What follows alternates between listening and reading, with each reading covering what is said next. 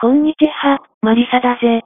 最近、 Spotify というポッドキャストも配信しているから、音声だけ聞きたいという方は、ジャパニーズカフェマリサで検索してみてくださいなのだぜ。さて今回は、アメリカの民主党の左派リベラルが推し進めている、アジア人は白人だ、という謎の話について、文脈と背景について話してみたいぜ。科学的には日本人を含むアジア人は白人ではない、つまり、コーカソイドではない。にもかかわらず、この主張を続ける理由は何なのか。俺は日本人がアメリカにおいて、評判が悪いとは思わない。また日系アメリカ人は人口も少ない。アジア人に対する差別は、基本的には中国への差別の巻き添えを食っているのが現状だろう。アメリカ民主党は、常に犠牲者カードを使い、差別主義者を攻撃している。その理由は、現状を解決できないから、差別主義者を仕立て上げ、自分たちが改善できないのは、差別主義者のせいであり、自分たちは犠牲者である、とするスタンスだ。このスタンスでは、そもそも改善することもなく、単に悪化してゆく。フリント、ミネアポリスなどを見れば明らかだぜ。とにかく、アジア人は白人だ、というのは民主党の詐欺スキームであり、日本人も被害に遭う可能性が高い。あまりにも馬鹿げているが、日本人は白人ではないこと、また、アジア人は白人ではないこと、を明白にしておかないと、必ずイチャモンをつけられて攻撃されるぜ。最後に付け加えると、カマラ・ハリスは黒人ではなく、インドゲームである。しかし、民主党の左派によれば、インドを含むアジア人は白人なので、この論理ではカマラ・ハリスは白人であるということになるが、明らかに白人ではなく、奇妙な話だぜ。俺は日本人だ。白人ではないのだぜ。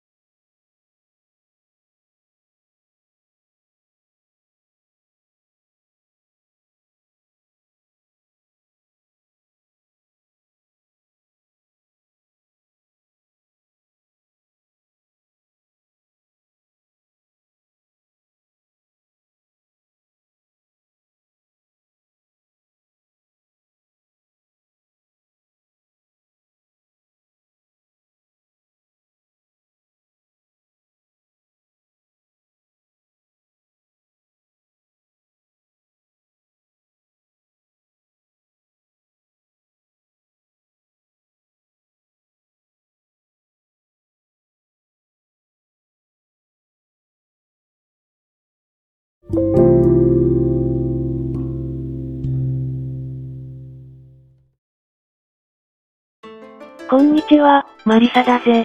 俺は最近、アメリカという国が、法治国家でもなければ、三権分立も怪しいと考えるようになった。つまり、民主主義的な国家ではない、ということになってしまうのだぜ。この考えは1年ほど前からずっとくすぶっていて、それでも認めたくないから、なんとか現状を好意的に解釈していたが、もはや無理である。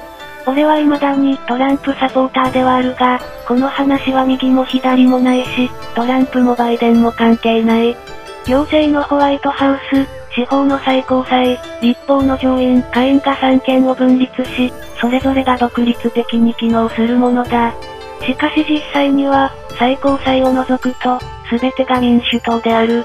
その最高裁もコートパッキングにより最高裁判事を4名増やし、無理やりに民主党の手に落ちる。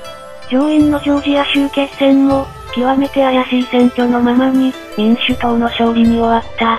カマラ・ハリスを加えたら、上院の多数は民主党である。アメリカの選挙は力によるぶつかり合いである。とてもではないが、民主主義的なものではないぜ。もちろん、三権が全て民主党だから悪いとは言い切れないし、共和党にしても裏切り者が多すぎる。ライノと言われる偽共和党、リンカーンプロジェクトによる偽共和党など、共和党も全くうさんくさいのだぜ。だから民主党になったところで、おそらくは大差はない。アメリカはマフィアのような勢力が力により支配する国である。略奪はもはや日常化し珍しくもない。裁判では特定の人種がやった場合は、陪審や判事を脅迫し、判決を操る。もしも無罪にしたら、家族やお前の命の保証はない、などと脅すのだ。